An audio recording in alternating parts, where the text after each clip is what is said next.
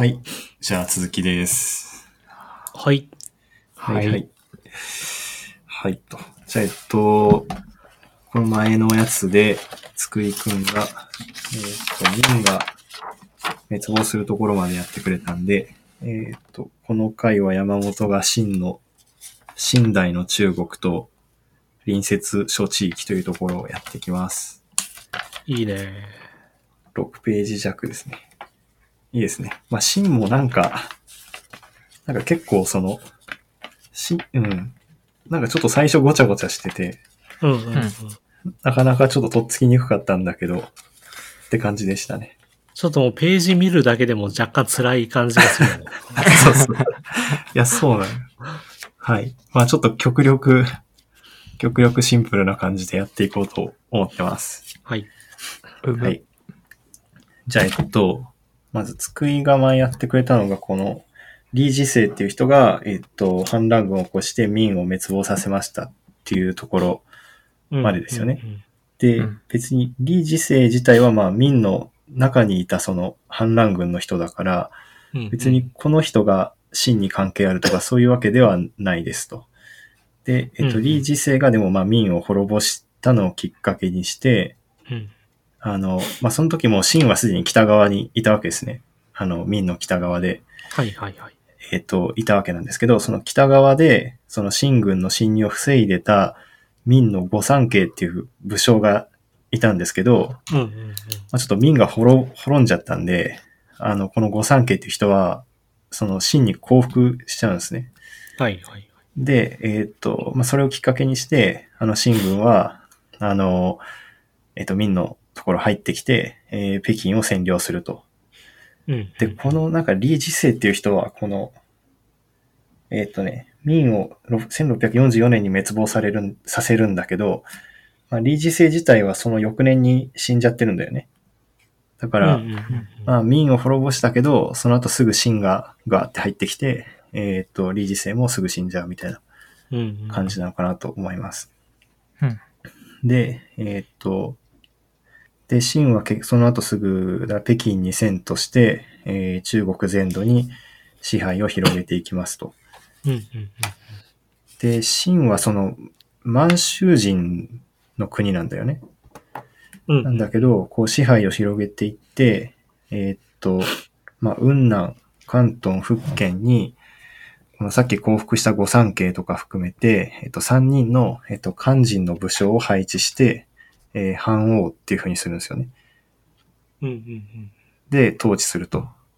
えーあ、ちなみに、今やってるパートのところは、清朝の統治っていうところだから、まあ、清朝がどうや、え清がどうやってこの民が亡くなった後の、まあ、中国エリアを統治してったかみたいな話になってくるんですけど、その最初の方はこの雲南、関東、福建に、えっ、と、漢人の武将を置いて、まあ、三藩っていうことで、えっ、と、支配してたってことですよね。うん。なるほど。で、えーっと、一方なんか東南沿海で、えー、阪神活動を行っていた帝政公とその一族は、えーっと、オランダ人を駆逐して、1661年に台湾を占領して、えーこれを拠点に清に抵抗していたと。だまあ大体清が支配してるんだけど、この帝政公は、えーちょっとまだこう、生き残りみたいな感じで反発してて、えー台湾占領して、で、えっ、と、頑張って真に反抗してたっていう感じですよね。なるほどね。で、そうすると、あ、で、そうするとじゃないわ。で、台湾では帝政国が頑張ってて、で、清朝はその後なんかさっきの三藩を撤廃するんですよね。そのはいはいはい。三つ拠点でやってたっていう。で、そうすると、この御三家は、えー、また反乱を起こすんですよ。うんうんうん。はい。これがね、ちょっとややこしいんだけど。で、で、それを三藩の乱って言うんですね。だから拠点3つ置いてたんだけど、その三藩がまた反乱を起こしちゃうと。なるほど。で、えっと、しかし、しかし、第4代の皇輝帝っていう、えっと、皇帝がいて、うん。あ、なんかこの皇輝帝ってなんかすごい優秀な人らしくって、うんうん。この皇輝帝が、この台湾で反抗してた帝政公も、あの、降伏させちゃうんですね。その、解禁政策って、まあ、救いのところでも出てきたけど、ちょっと交易とか貿易をストップさせて、えー財源を断って、えー降伏させるみたいなことをして、うんまあ、台湾も、えー降伏させて、で、この三藩の乱っていうのも、えー鎮圧させて、えー清朝の統治の基礎を固めると。だからなるほど、ね後期。帝がもう全部ガチッと抑えちゃうわけですね。うん。OK です。大丈夫ですね。うんはい。で、えーっと、で、清朝の皇帝っていうのは、なんか、まあ、中国の歴代王朝の伝統を継ぐ皇帝っていう側面もあるし、そうんうんの、まあ、もともと満州人の人たちだから、その満州人とかモンゴル人にとっては、えっと、モンゴル帝国の藩の伝統を継ぐ北方遊牧社会の君主でもあったっていうふうに書いてあって、なるほどだか。ら、まあ、漢字向けの、まあ、なんか中国の伝統を継いでますっていう顔もあれば、うんうん。えー北方遊牧社会の君主ですよっていう顔もあるって、まあ、両方あったと。で、えっ、と、特にその今言った後期帝とか、あと、陽性、権竜っていう有能な皇帝が続いて、まあ、この人たちはもう独裁的な権力を振るっていたってなってますね。なるほど。うんうんついになんかこ二つの文明が統合されたっていう感じだったのかね。ああ、まあ、そういう、そういうことですよね。うん。そうね。うん。今までってこんな感じにはならなかったんだっけ？なんかちょいちょい、その、でっかい領域になったりしたっていうのもあったけど。そうだね。だ北方民族系のものに支配されたので言うと、なんだっけ、あれよ。えっ、と、南宋ができた時は、北は北魏だっけ？あれ？違ったっけ？なんだっけ？なんだっけ？南宋できた時何、何だったっけ？えー何をと、何を覚えてないのかっていう。えーとこれ金だね、金ね。かそう、金金が金でも統一されなかったのか。そうか。うん。ななんか惜しいとこまでは、金の勢いすごかった記憶あるけどね。うん、そうね。結局この金が、だから、秦の満州だからね。そうだね。うんそうだよね。だから元で一回、モンゴル帝国と中国は一体化してるはずなんだけど、うん。モンゴル帝国の皇帝を、あれなんだね、その中国の正当な皇帝位とは、の伝統としては見てないってことなんだね、この教科書で言うと。多分。うん。モンゴル帝国の皇帝はあれか、なんかそういう、不備来藩とかはいたけど、ああ、うん。うん。なんか、なんとか帝って名前になってないってことなのかな？もしかしたら。そうだったかも。だから、その、なんていうの、その中国風の王朝っていう感じじゃなかったのかもね。その、モンゴル、元っていう時代の王朝は。そんなことないのかな？いや、なんか、中国風の感じにしたとか、なかったっけ？ああ、でもそうか、不備来は死んだ時の、あれか。うんこれなんて言うんだっけ？なんとか層。あ、世祖か、世祖。はいはい。チンギスさんがうん大大祖。不備来が世世祖。っていうふうに一応こう死んだ時の号はついてるけど、はいはい。なんとか帝っていう、その在中のなんとか帝ってのはないってことなのかな？法帝位っていうのは。ちょっことわからんけど、とにかく、秦の方が正当に中国王朝を継ぎつつ、モンゴル人とかの、その遊牧民の、あれも継いでるっていう感じの評価なんだね。このうん中国教科書によるとね。だな。で、なんか、秦がそういう風に努力してる感じだよね。なんか、その、確かにね。うん秦ってだからルーツは満州の人たちだけど、うんその、いや、ちゃんと俺らは中国の伝統を継いでるっていうポーズがすごくあって、まあこれその後も出てくる話なんだけど、なるほど、なるほど。うんだから秦秦朝は中国統治にあたって、家居完成などにおいては、えー民の制度をほぼ受け継ぎ、うん、うん。えー自学を信仰して中国王朝の伝統を守る姿勢を示したと。だかなるほど。らその政治システムはの、か。うん。そうだね。うん。だから民のやつをそのまま持ってきてますと。で、儒学も、えーっと、儒学を信仰しての信仰は、あの、宗教を信仰するとかじゃなくて、この、えっと、奮い起こすっていう方の進プロ、ねプロモートするってことね。プロモートしてた。そう、そうだねプ。ロモ。はいはい。うん。で、えっ、と、ただ一方で、軍政では肝心を組織する緑緑営、緑営ってなんだっけ？まあちょっとなんか、軍政では肝心で組織する、まあ、肝心チーム。も、えっ、と、作ってたし、えっ、と、満州、モンゴル、漢の3軍で編成する八旗。八旗はさっき机のところに出てきた。出てきたね。その女神族の女神族のやり方ってことだよね。発揮っていうのはね。そうだね。女神族、満州人のやり方ね。はい。そうそうそう。だそのうまくバランス取って軍編成してましたよと。うん。で、また中央管制の養殖の定員は、えー、満、漢同数とし、だ満じえーと満州人と漢人同数として、えっ、と、で、陽性って、えっ、と、さっきの、えー、イケイケだった皇帝のうちの一人ですね。陽性帝の時は、えー皇帝直属の諮問機関の、えー軍記書を設置するなど、独自の制度も、えー創設したと。で、この軍記書っていうのもこ、なんか、まあ、あんまよくわかんないけど、まあ、行政機関で内閣みたいな、なんて感じかな。まあ、諮問機関って書いてあるから、そういうことなんだろうね。なんか、こう、うんまあ、その、法廷の判断とかを、まあ、バックアップするというか、こはいはい。う、感じなんだろうね。うん。なんか、宰相みたいなことやってたみたいな話うん。書いてありましたね。なるほど。はい。では、こういうことをやってましたよと。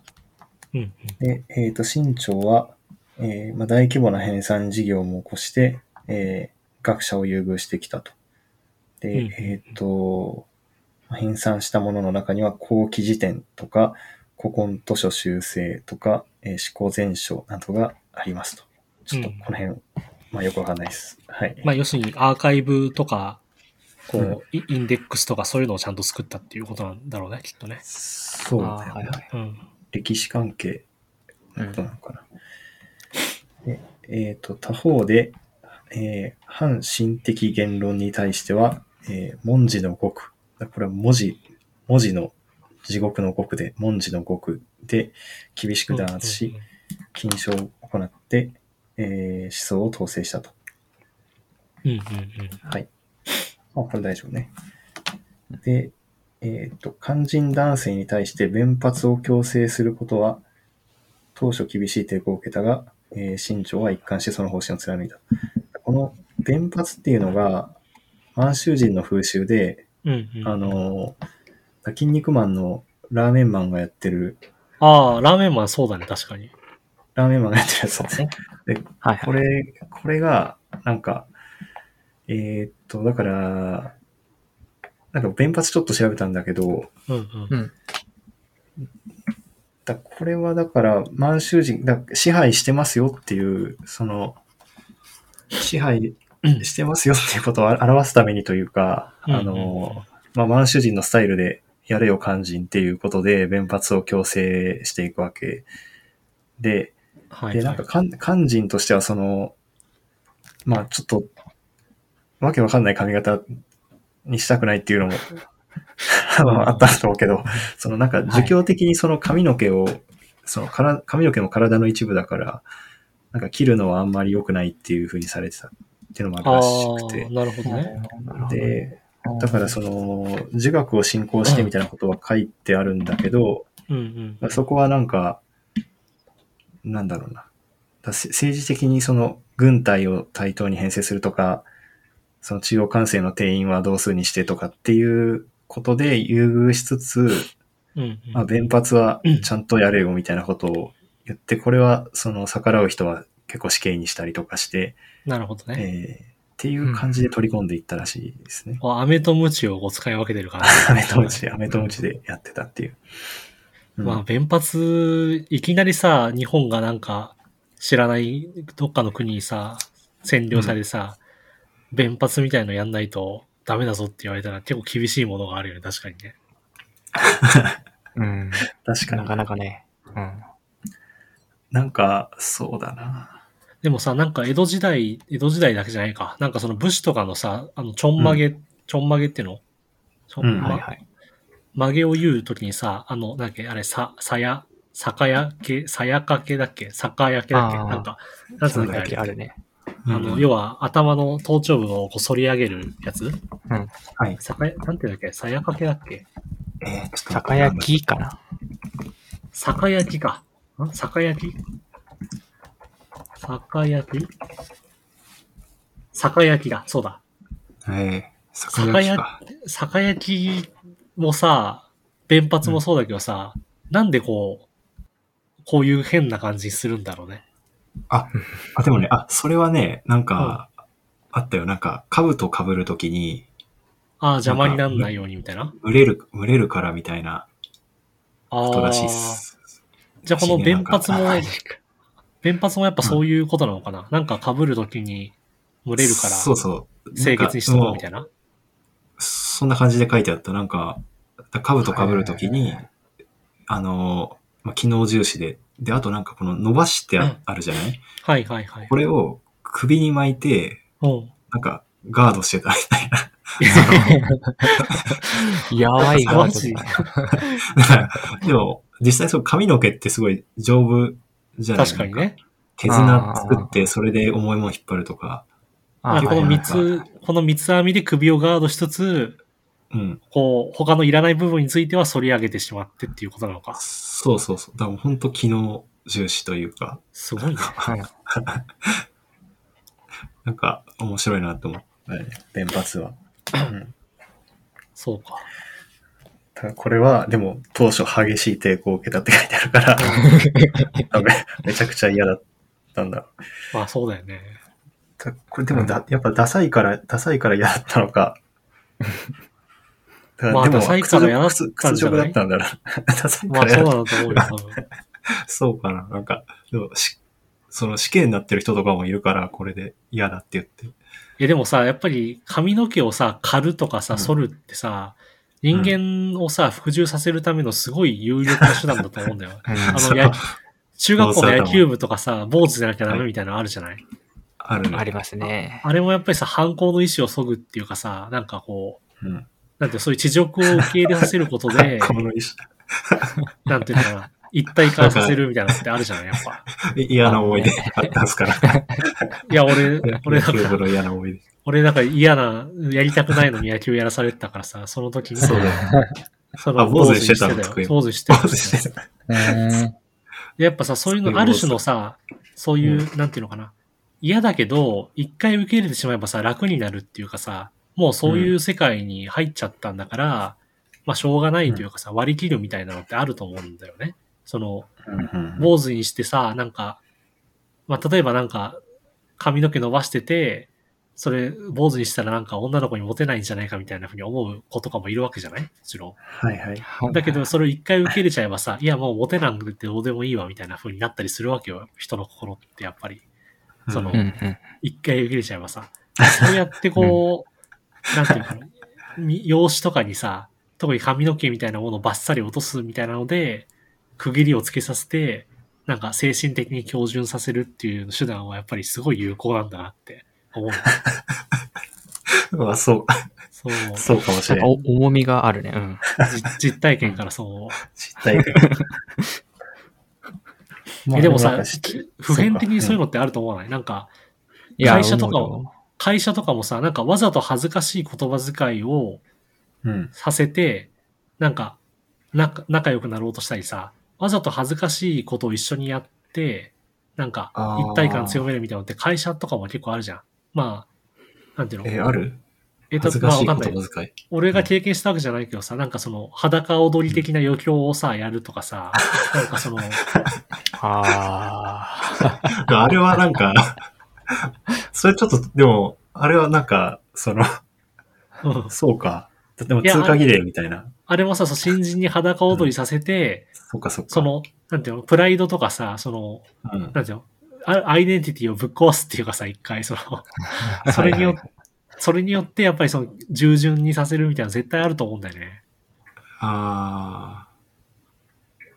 なるほどな。そういう、うん確かにな。で、小学校とか中学校とかもそういう手段よく使っていくじゃん。すごいくだらないさ、ダンスとかさ、なんか、こう、しょうもない出し、くだらないダンス。しょうもない出し物とかをさせて、はいそう、はいしょうもない出し物のさ練習とかをさ、何回もさせて、その時にさ、うんちゃんとやらないとかさ、恥ずかしがってるさ、そういうの恥ずかしがってんのが一番ダサいんだからねとか先生が言ってきてさ、それで、ああ、あったあった。うんそれでさ、そうやってプライドとかをぶち壊すことによって管理しやすくするっていうさ、うん。はいはい。めいや、そういうのめっちゃあるよ、世の中マジで。あるね、確かに。うんそうか。そういうの俺根に持ってるから全部俺。俺結構ノリノリでやっちゃうタイプなんだよな。なんか、そのいや、そうそう。で、や、やればさ、なんか、すがすがしい気持ちになったりするじゃん。なんか、その、うんうん。で、むしろやんないやつがダサく見えてくるっていうかさ、なんか、はいはい。はいはい。でもそれだよね、支配の手段って。そうだな。そうそう俺もそういう意味では加害者側だったわけだ、そういう。そうだよ。ヤンヤンマが、いや、そう、それは本当にそうだと思う。ヤヤンマが真の、真の真の時代の肝心だったら、多分、うん。あの、弁髪とか結構早めに取り入れて、やってないやつとかに、お前、まだやってないのみたいな感じ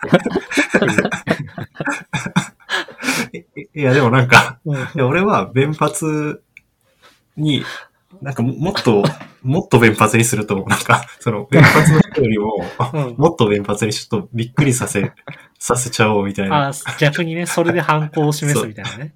そうそう。なんか、めっちゃこの頭の毛の方すごいちっちゃい弁髪にして、なんか、いやそこまでしなくてもいいぞ、お前、みたいな。いや、でもそれも、狙ったりして。それもわかるわ。だから俺もさ、野球部だった時に坊主にしなしなきゃというかするみたいなカルチャーがあって、だからさ、うん本当はさ、5ミリとか7ミリとかでもいいのに、俺3ミリとかでやってたからね。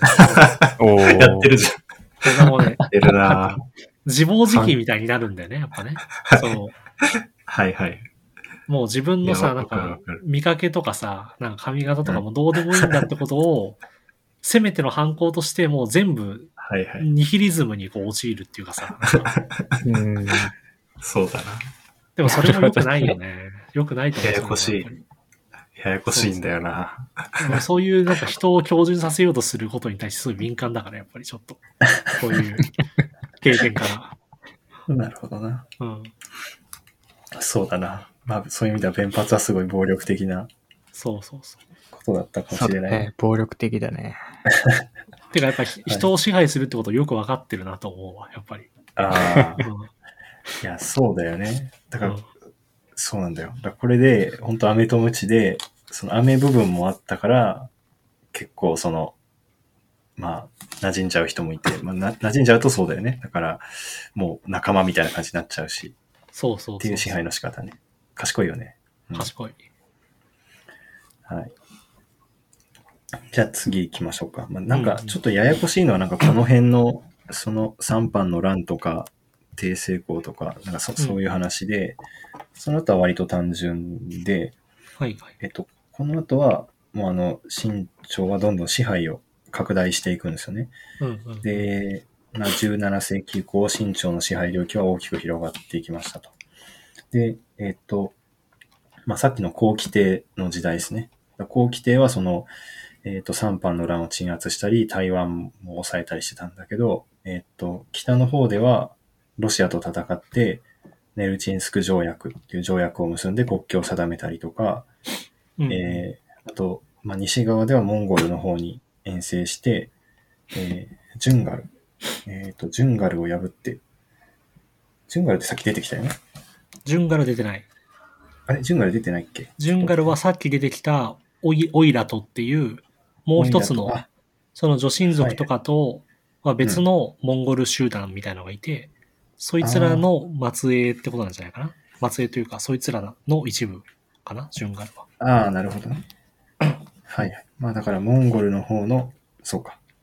まあ一派みたいな感じかな。うんジュンガルを破って、うんえー外モンゴルを支配するとともに、モンゴル人に大きな影響力を持つ、えーチベット仏教の本拠、チベットにも勢力を伸ばしましたと。うん。はい。で、えっ、と、建隆帝の時代にはタリム盆地を支配してたジュンガルを滅ぼして、東トルキスタン全域をえー占領して、まあ、これを新疆と称した。ねはい新疆、新疆ウイグル自治区の新疆ですね。そうですね。で、から、その18世紀半ばには、まあ、か18世紀半ばの清朝の最大領域が、ほぼ今日の中国の、えー領土の原型となってます。っていうことですね。なるほど、なるほど。だかはい。らやっぱいろんな民族が含まれちゃってるってことはね、特ににあの西の方で行くとね、少数民族いっぱいいるわけだからね。う。うんん。確かに。なんかあの辺、そうだな。未だになんか頭の中でどこまで中国かって線引引けないそうだね。感じ、ちょっとあるな、なんか。まあ、でも大体そのタリム盆地のさ、こうんう、地図で見た時とかにも分かりやすいけど、こう、うん。なんていうの？タリム盆地って結構分かりやすく、世界、あの、航空写真とかでもさ、こう、ぼこ、なんていうのかな、エリアがあるっていうか、そこまでだと考えれば大体間違ってないんじゃないかな、中国は。タリムボン、あ、本当だ。そうそうそう。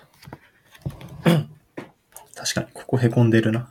そうそうそう。結構あうの、Google Earth とか、Google マップとかで見ても、タリム盆地はなんか分かりやすい感じだと思う。うんうんうんうん。確かに山脈にちょうど囲まれた大きい盆地があるね。なるほど、勉強になります。で、えっ、と、ただ、清朝は、まあ、その広大な領土を、まあ、支配してるわけなんだけど、その領土すべてを直接統治していたわけではなくて、うんえー直轄領としていたのは、えー中国内地、えー東北地方であってるのかな？読み方。東北地方、台湾であり、えーっと、モンゴル、青海、チベット、新疆は、えー範部として離範囲に統括された。で、これもなんかすごい、うーん、なんか俺的には分かりにくかったんだけど、だその、だ直轄地域と、この範部として離範囲に統括されたっていうところの違い、なんか、ちょっと分かりにくかったんだけど、まあ結局その、モンゴルとかチベットとかそのあたりは、もう地域に応じた自治をある程度させつつ、うんまあ離範囲っていう、えっ、と、ところで管理ししてるというか、なるほどね。中央官庁で管理しながらみたいな。だから管理の仕方がまあ違ったわけで、緩く管理してた感じかな。うんうんうんっていうことをやってましたと。まあ広いしね。うん、で、えっと、モンゴルでは、モンゴル王公が、えー、あ、だからモンゴルではモンゴル王公。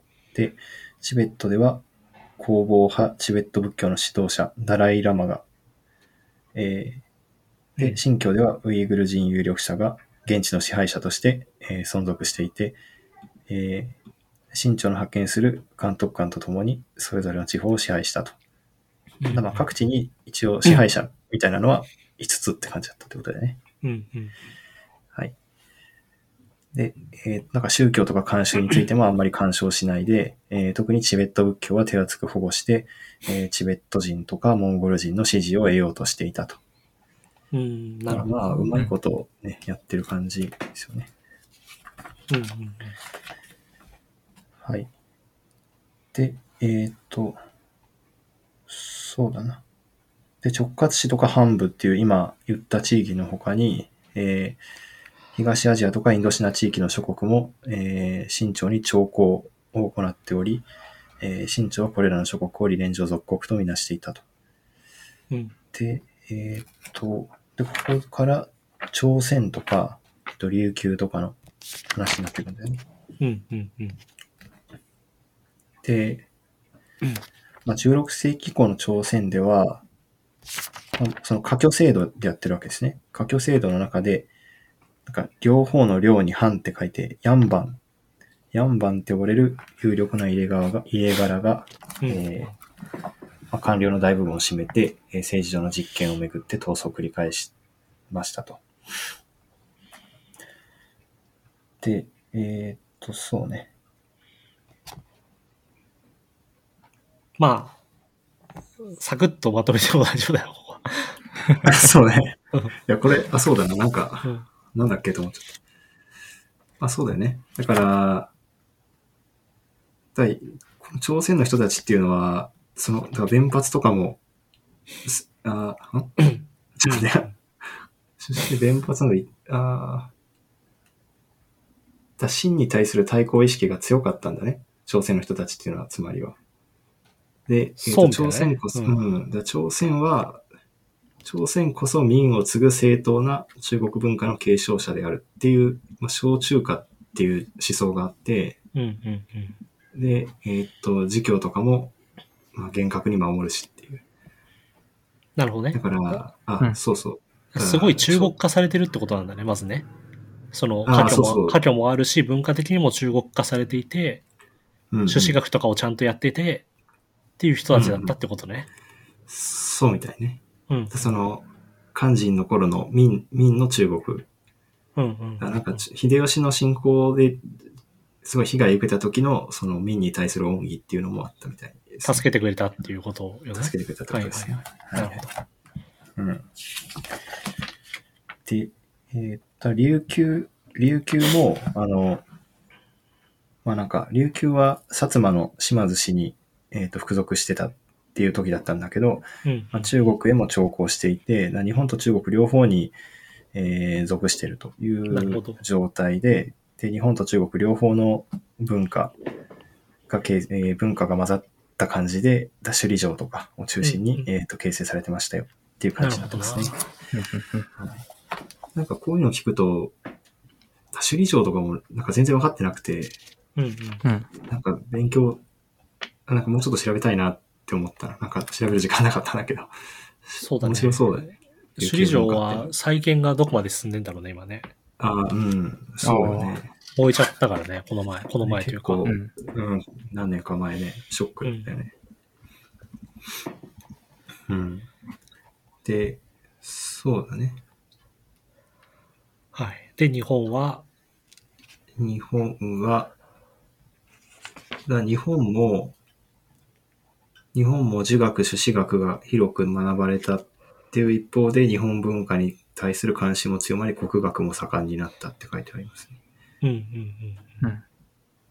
で、だこれって結局、まあ、別にそこは、なんか、因果関係ないのかな。まあ、儒学が入っ、うん。うん。いや、な、なんだろうと思って。うん。まあ基本的には、日本は、その17世紀後半以降は、海外とのチャンネルは絞られてるわけよね。うんう。ん。鎖国してるから。うん。だけど、まあなんだかんだ言って、つあの、出島からいろいろ入ってきてはいて、長崎からいろいろ入ってきてて、はいはいはい。だから、朱子学も、みたいに中国のから由来のね、儒学も入ってるし、だけどまあ日本由来のなんかもあったよっていう、まあ、なんていうかな、日本一辺倒の文化ではなかったよっていうことなんじゃない？国産一辺倒の文化じゃなかったというあか、あ、文化的にはあ。それ、そうか。まあ、んそういうことか。はい。うん。まあそういうことね。で、うんなんか経済的には、まあ、中国からの輸入に頼っていた生糸とかの、えー国産化も進んでいったっていうふうに書いてありますね。はいはい。うん。ここはなんかまた、まあ、これ日本史を追い越してる状態。完全に追い越してますね。追い越してるそうですい越。してはい。はいはい。また日本史もやり、やりたいなって感じですね。そうだね。はい。で、あとは、えっ、と、近代の社会と文化っていう、まあ、これも、社会文化の結構、格論的なところですね。うん。で、えっ、と、だまあ、最初、まあ、最初というか、まあ、貿易の話があって、えー結構、生糸とか陶磁器とか茶とか、まあ、作りのパートでもやってたけど、を、まあ、輸出して、中国にはどんどん銀が流れ込んでいって、えー国内商業の発展を支えましたよっていう話とかね。うんうん。で、あとはなんか、えっ、と、その福建とか関東っていう、福建とか関東ってだから、貿易する上で重要なところだったってことだよね。この、うんこの人らが、えっ、と、一応清朝は禁止はしてたんだけど、出て行って東南アジアに住み着いて、まあ、東南アジアと貿易を、まあ、どまあ、貿易商業網を握って経済力を伸ばしていったみたいなことをしてて、で、これがなんか南洋か南洋華僑ですね。なるほど。華僑のも元になったみたいなことも書いてありますね。この頃からなんですね。で、えっ、と、あとは、えっ、と、中国の人口が18世紀ぐらいには政治が安定してどんどん増えましたみたいなことが書いてあって、で、この時の背景としてなんかアメリカ大陸からトウモロコシとかサツマイモとか、その産地でも栽培可能な、えー作物が入ってきて、で、これが産地の開口を促して人口増を支えたっていう風になってますね。うんうんはい。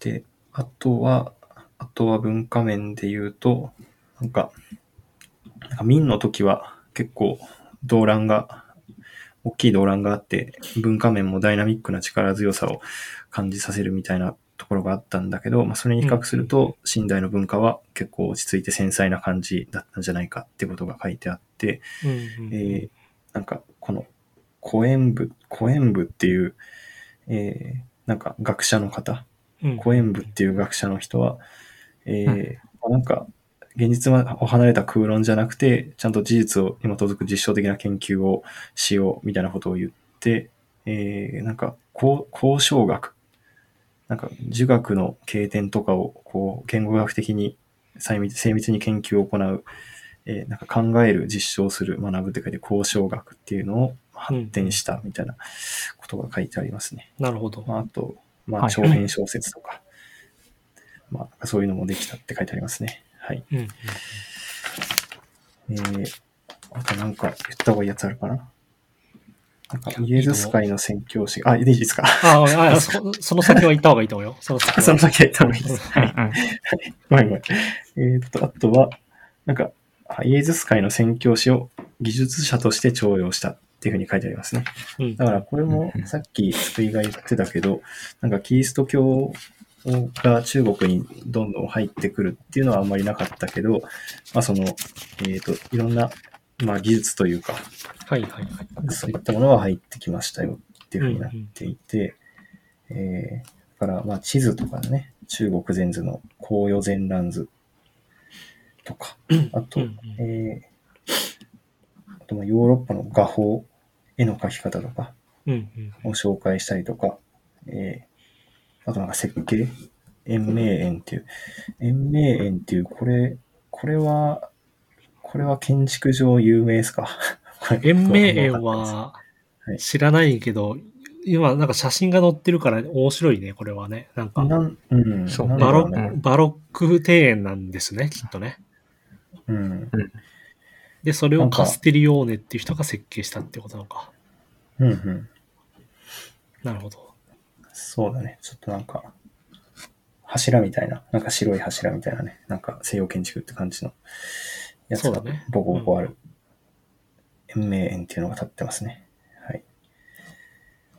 そうだな。まあ、そんなもんかな。なんか、あとは、布教にあたって中、えーイーズス会の宣教師は布教にあたって中国文化を重んじて、えっ、と、まあ、孔子の崇拝とか先祖の、えー祭祀などの儀礼は認めたけれども、これに反対する他派の宣教師がローマ教皇に訴えたことから、儀礼に関わる、えー論争、典礼問題が起こった。だこれは、どこまで許容するかみたいなところで意見が分かれちゃったっていう感じなのかな。そうだね。だから、イーズスカイは、まあ、キリスト教を広めるためだったら、ちょっと中国風にアレンジしていいよっていう風に言ってたんだけど、うん。ロ教皇からすると、いや、ちょっとそこまでアレンジされちゃうとさ、みたいな。キリスト教を大事にしてくれよ、みたいな感じになって、で、はいはい。教皇は、その、そういうね、アレンジ、アレンジ儀式やめてください、みたいな風に、イーズスカイの布教を禁止したら、はい、え、アレンジ儀式じゃないんだったら、もうキリスト教布教を禁止しちゃうよって言って、シーンで禁止されたっていう出来事がね。ああ、うんなるほど本当にね。なんか、現場と本社のすれ違いというか、そうなんか、感じですよね。はい。現場なりにね、頑張って、全然広まんないのをさ、なんとか工夫してやったら、ちょっと、そういう勝手なやり方はどうかと思うみたいな感じ で、そのせいで取引先がうと失われたっていう事件だね。そうだね。うん。勝手に安売りしてんじゃねっていうことを 言われ、営業マンの裁量の問題ですね。はい。じゃあ、そんな感じかな。そんな感じですね。はい。まあ大体、シーンはそんな感じです。うん。、はいい。いね。まあなんか、世界的に中国のイメージっていうのが、できるのがやっぱこの時代だからね、多分、その多分チャイナっていう言葉自体も、あの、多分秦から来てるはず、確か。違ったかな、はいはいはいあれ？これ違ったかもしれない。違ったかもしれないあ。、え、どうどうなんだろう？わかんない。うん。チャイナチャイナ。由来。あ、全然違いました。チャチャイナの由来は、あの、うん秦は秦でも秦の始皇帝の時の秦だわ。あ、そうなんだ。なるほど。が、ーチチーナとかチンっていう風に伝わって、それがチャイナになって、でそれがかんあもう一回漢字に訳されてシナっていう風になったって書いてあるね。へえー。あだから、ある意味、うんある意味さ、すごい良かったよね。その、中国っていうのをさ、ヨーロッパが初めて知った時に、たまたまシンっていう発音の国で、で、それがさ、うん巡り巡って大航海時代にさ、もう一回巡り合ってさ、交易とかしてたら、もう一回シンっていう国になったってことでしょ？そうね。うん。確かに確かに。まあ、これ厳密には発音違うのかもしれないけど。確かにな。なんかさ、あの、チャイナってなんか陶磁器みたいな意味があるみたいなはいはいはいはい。聞いたことあって、で、なんか慶慶徳鎮って、その慶徳鎮ってそのどっちかというと、さっきの作りパートの民の時の話だけど、慶徳鎮の陶磁器の生産伸ばし始めたのが民そうだね。くらいで、慶徳鎮って未だに多分世界最大の陶磁器の産地だし、なんかその辺、なんか貿易でばバンバン陶磁器出してたとか。でもそれはあれか。どっちかというと、陶磁器がチャイナって呼ばれてるっていうだけの話で、チャイナっていう名前がどうかっていうことは関係ないのか。そうだね。うん。だからその前にはあったっていうことだよね。どっちかというと。チャイナっていう呼び方が。そうだね。そういうことだね。うん。そうか。なるほどね。でもなんかさ、その中国人の典型的イメージみたいなのってやっぱラーメンマンみたいなやつじゃん。なんあか、、そうそうすごい。それ本当思った。あれはやっぱ真 真の人なんだろうね。はいなんか、宮廷衣装みたいなの着てさ、なんかこう、うんうん袖にさ、こう両手をこう入れてこう、やっててさ、なんとか、なんとかあるみたいな感じで喋るみたいなさ。はいはい。まあ今時あんま見ないけどね。だけど、そうだな。うん。確かにラーメンマン、本当そうだよね。ラン、筋肉マンって偏見の塊だよな。まあ、怒られそうだよ。うん。なんかラーメンマンもなんか中国4000年とか言ってるけど、でも弁髪にしてるのは、そのなんか、弁髪自体は満 満州人の、なんていうか、そうだね。か漢人が屈辱に思いながらやってた髪型だって考えると、ちょっと切ない感じになるよね。なんかまあ確かにね。うんまあだけど、あれでしょ、その、なんていうの？漢満州人はやっぱり自分たちが中国を4000年の歴史の最先端の、を引き継いでるんだっていう自覚でやってたんだろうから、きっと。多分ねその。自分たちと漢人が、が別に敵対してるっていう感覚というよりは、うん、その、中国の、なんていうのかな、中国人だと思ったわけでしょ？あの、うん。秦の人たちは。その、弁髪とかやりながらも。うん、うん、まあうん。、そうか。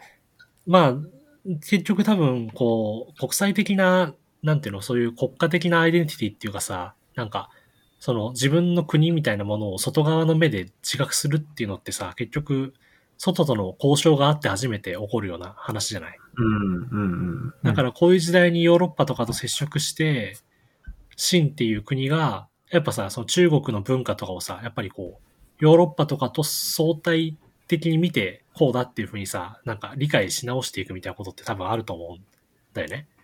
うん。の中で、やっぱ中国の典型的なイメージっていうのが秦の時代にできていくし、中国人自身も、そのなんていうの？このさ、満州だの、モンゴルだの、その漢人なので、いろいろこうあったけれども、まあ、なんていうのかな、ヨーロッパとの比較で見たら、中国だよねっていう感じなんじゃないかな、なんか認識として。そういうので、なんか日本、まあその中国らしさみたいなものを、こう、なんていうのかな。こう、そういうナショナルアイデンティティみたいなものをなんか作っていくみたいなのってあると思うんだよね、多分ね。はいはい、はいはい。そうだな、確かにね。なるほど。うーん。そうね。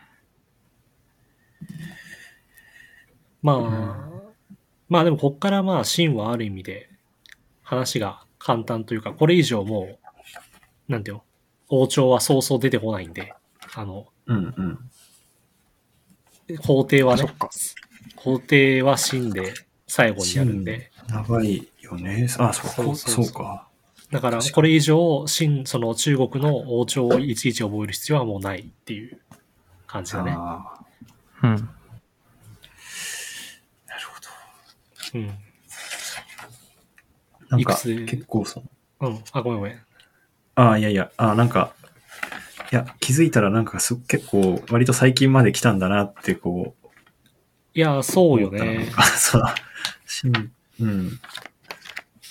結構今の世の中と地続きぐらいのところまでそうだね。来てる気がするよね。なんか、だからなんかいわゆるその、よくフィクションとかさ、日本のこう小説とかドラマとかでさ、なんか、うん。その、なんていうの、時代小説とか時代劇って言われるのがいつまでかっていうので言うと、うんうん。なんかいろいろあるけど、日露戦争くらいを境にすることが多いのね。で、日露戦争とかより前までが、大体まあ時代劇とか時代小説の範疇で、それ以降は、まあ現代、近現代あ小説というか、こう、なんて、いわゆる時代物っぽい認識じゃなくなるみたいな話がよくある、言われるんだけど、あはいはい。もうすぐですからね。だから、もうすぐ。いわゆる、る歴史の領域っていうかさ、なんか、こう、完全なる過去の領域はもうすぐ終わって、あの、うんうん我々と地続きの本当に今の世界みたいなものが、近過去に移りかけてる感じですよね。この辺の時代っていうのは。はいはいはい。うん。そうだよな。なんか気づいたら、うん、って感じだな。そうなんですよね。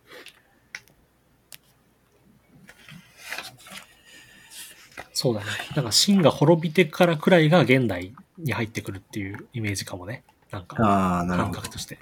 秦がうんなるほどね1912年くらいになるんで、あうんそうーなるほど。うん。1912年か。続くね。本当だそうなんよ。ね。という感じですかね。感じですね。はい。じゃあ、区切って次行きましょうか行き。ましょうか。はい。じゃあ、一旦閉めます。はーい。はい。